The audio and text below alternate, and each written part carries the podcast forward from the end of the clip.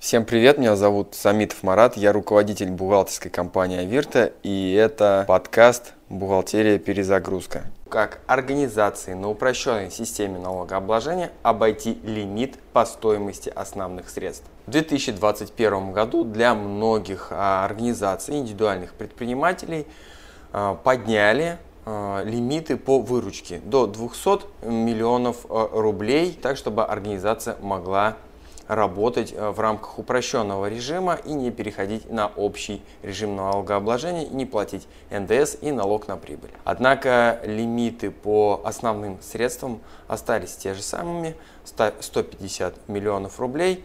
И есть ряд предпринимателей и организаций, у которых превышение больше и, соответственно, они по формальным признакам должны перейти на общий режим и платить повышенные налоги. Естественно, многим это невыгодно, и по этой причине многие бухгалтеры ломают голову, каким образом можно остаться а, в рамках упрощенной системы налогообложения. Итак, чтобы разобраться, каким образом нам уложиться в рамки 150 миллионов по остаточной стоимости основных средств, нужно поднять статью 256 Налогового кодекса и почитать, что такое амортизируемое имущество, что включается в амортизируемое имущество, а что не включается. Естественно, все знают, что запасы, товары не являются амортизируемым имуществом. Часть а, объектов интеллектуальной собственности не является амортизируемым имуществом.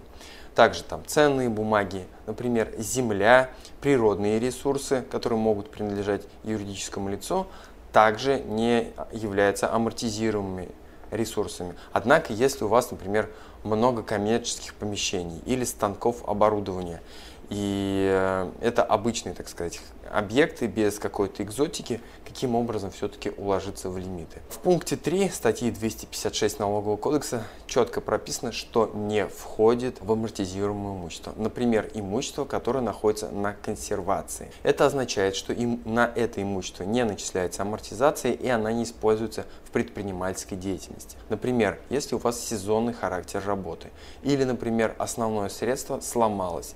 В этом случае вы документально оформляете перевод основных средств на консервацию, остаточная стоимость основных средств, которые подлежат амортизации, уменьшается, и вы оказываетесь в пределах лимита, который позволяет уплачивать упрощенный налог, соответственно, экономить на налогах. Если вам необходима помощь в документальном оформлении данной операции, оставляйте заявку, мы поможем вам оформить это так, чтобы налоговая инспекция не придралась. Если вам требуется консультация о том, как сэкономить на налогах, также пишите мне в личку или оставляйте заявку по ссылке под этим видео.